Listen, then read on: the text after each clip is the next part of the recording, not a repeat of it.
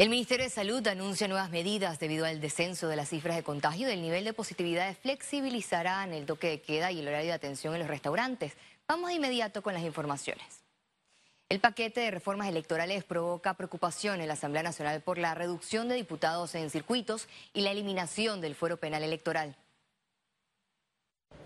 El proyecto presentado por los magistrados del Tribunal Electoral está en manos del órgano legislativo, quien decidirá qué artículos y qué no serán aprobados.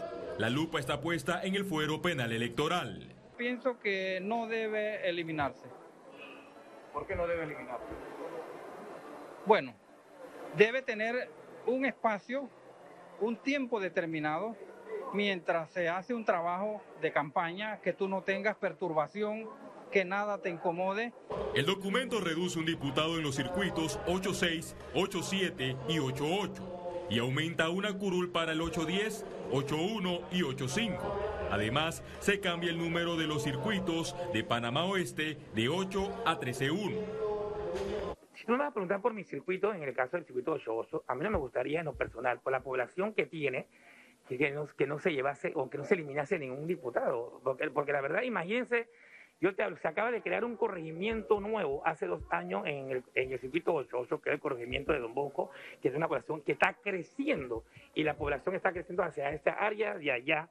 Eh, eliminarle un diputado en estos momentos, no sé en qué se basó el Tribunal Electoral para ello y en qué se basa de repente en mandarlo a otro circuito. El tope de gasto para las campañas de diputados bajó de 300 mil a 250 mil dólares. Las campañas se ganan caminando y con propuestas, no con plata, no con recursos. Lo más importante para un político es poder demostrar que tiene la capacidad de sacar a este país adelante con propuestas, con ideas. La Asamblea aún no tiene fecha para la discusión del proyecto en primer debate de la Comisión de Gobierno. Félix Antonio Chávez, Econius. La creación de seis nuevos corregimientos en la comarca Nuevo Blé están en manos de la Corte Suprema de Justicia. Los magistrados de la Corte Suprema de Justicia deberán decidir si la iniciativa aprobada por insistencia en tercer debate cumplió con los requisitos jurídicos. Uno de los inconvenientes es que no habíamos consultado con el Congreso, pero no pueden tener por qué un proyecto de esto que lleva riqueza a un pueblo abandonado, apartado y de pobreza y pobreza extrema va a ser inconveniente. El órgano ejecutivo vetó la ley por inexequibilidad y argumentó que viola la Constitución en cuanto a gastos públicos sin autorización. Sin embargo, la Asamblea tiene la tesis que el proyecto es conveniente pese a que no todos los diputados están de acuerdo. Y hay que sacar la politiquería del asunto. El problema de esto es cuando se crean corregimientos por politiquería para ganar próximas elecciones y eso no debe suceder y eso es lo que, lo que no debe pasar. Este jueves, la Comisión de Asuntos Municipales del Legislativo discutió otro proyecto que crea seis nuevos corregimientos y un distrito en la provincia de Coclé. La sesión por falta de consenso declaró un receso hasta la próxima semana.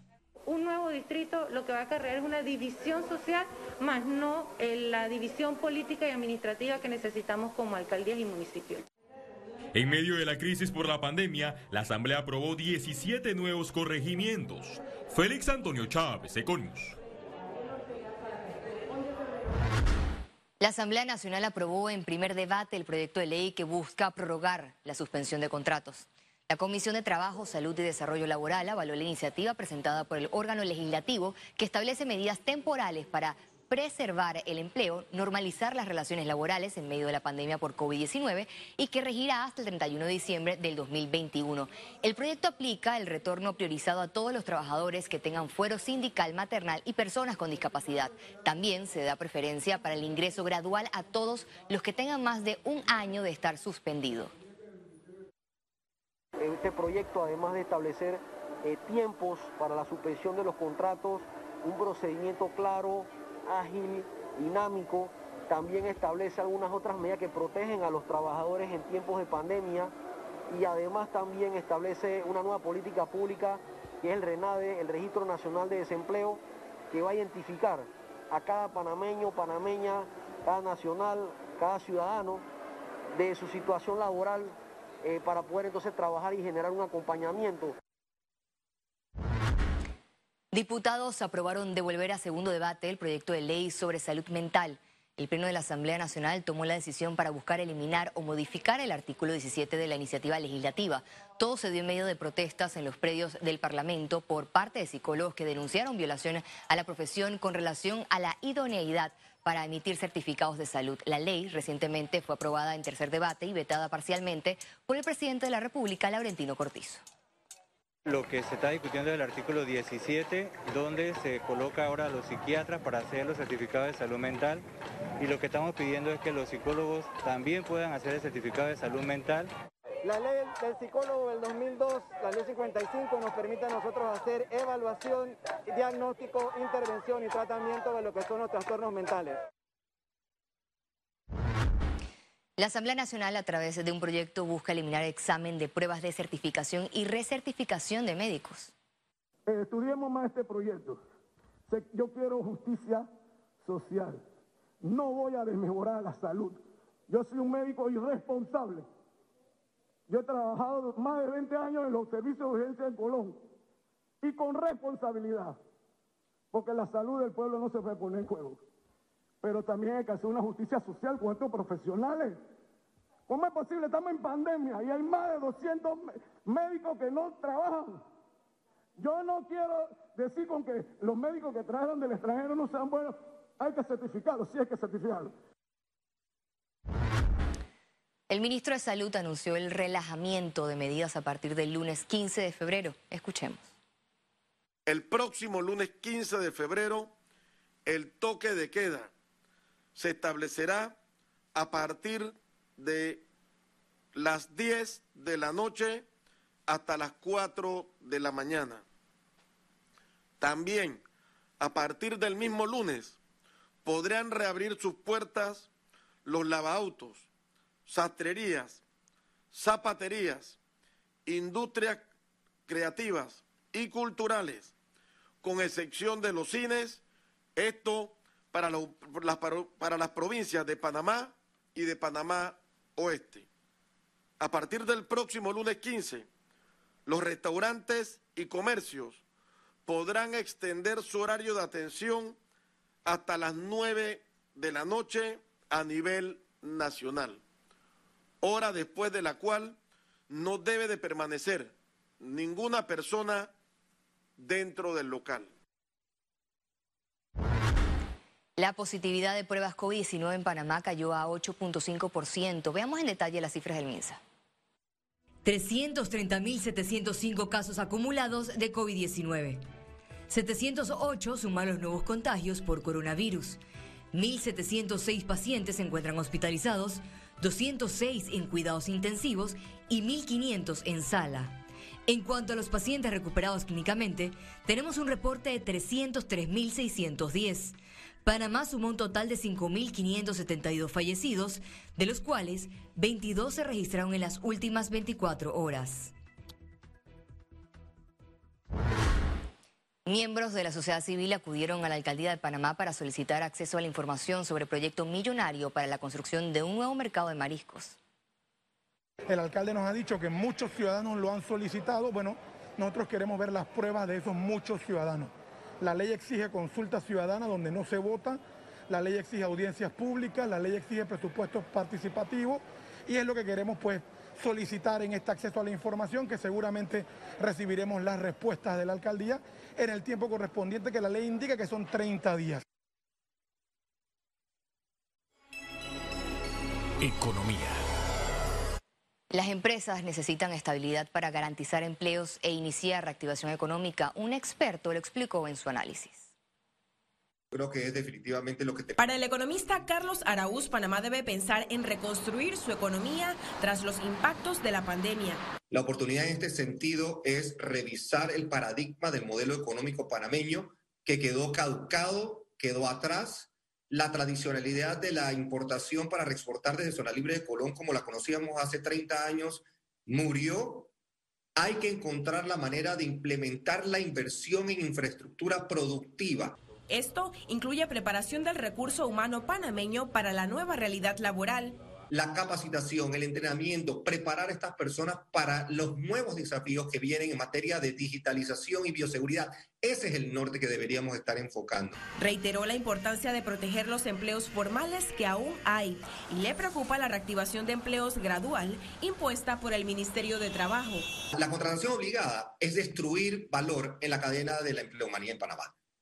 Sencillo, porque, porque vas a generar inevitablemente desempleo ante la forzosa situación que tienen las empresas entonces de liquidar personal. En su análisis, Araúz se manifestó de acuerdo con una reforma fiscal sin persecuciones que cobre impuestos a los que tienen obligaciones tributarias.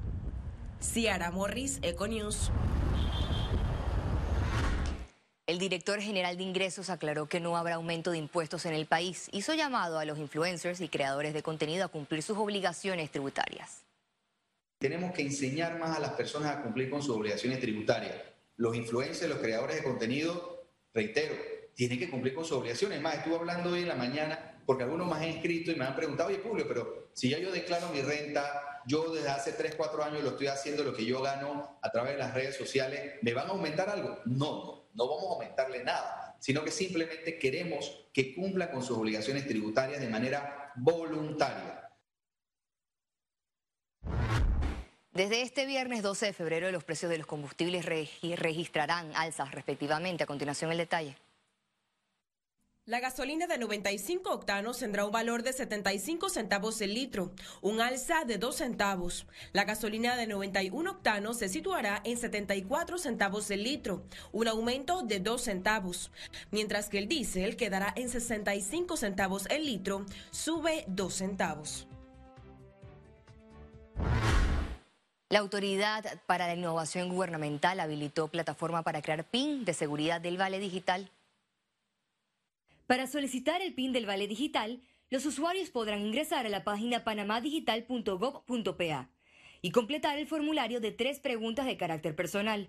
Esto permitirá que el beneficiario pueda revisar el día que realizó la transacción, en qué comercio y su saldo disponible. Con esta herramienta, la IG busca evitar transacciones fraudulentas en los comercios. Desde el inicio del programa hasta la fecha, hemos hecho más de 12.815.000 transacciones aprobadas a través de la plataforma, de las cuales solamente tenemos 2.950 reportes de algunas transacciones desconocidas. Al igual que tenemos más de 1.087.000 transacciones aprobadas en beca digital, demostrando que es una, una plataforma segura. Conexión Financiera. Una de las instituciones más emblemáticas de Panamá enfrenta un gran desafío, sobrevivir a años de negligencia administrativa y de ser tratada como un botín político. La Caja de Seguro Social entra en etapa determinante y un diálogo pretende salvarla. Será muy tarde esto y más, es lo que responde nuestro economista Carlos Araúz en Conexión Financiera. Así es, Valeria. Hace 16 años tuve la oportunidad y el honor de participar en el diálogo nacional por la Caja de Seguro Social.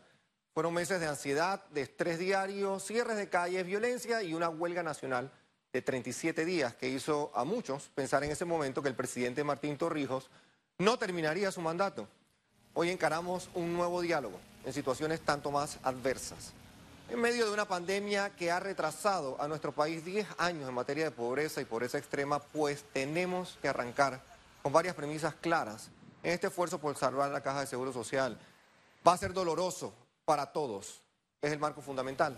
Es que son muchos años de desidia, de desinterés, de negligencia administrativa y por ende los números asustan. ¿Cómo arrancar un diálogo para salvar una empresa sin claridad en la integridad de los estados financieros de dicha institución?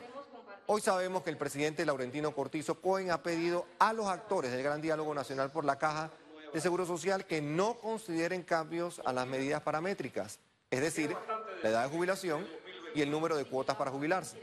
Son dos elementos fundamentales que al precondicionarlos resta potencia a esta importante conversación nacional. Debemos estar pendientes y fiscalizar este diálogo como pocos y así, como lo hicimos hace 16 años, encarar los momentos complicados que seguramente vendrán.